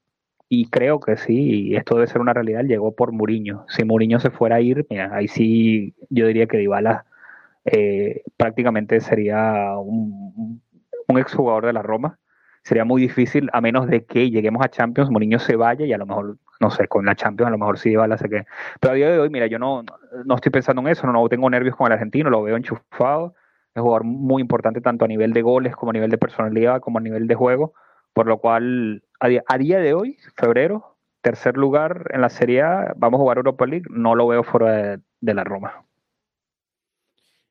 Bueno, yo creo que, queda claro. Yo tampoco lo. Yo por hoy, hoy por hoy no lo veo fuera de la Roma. Ya luego, final de temporada, incluso pase que pase, yo creo que, que se ha adaptado muy bien, se siente querido y, lo veo difícilmente lejos de la Roma. Es mi, mi percepción. Desde las pocas cosas que veo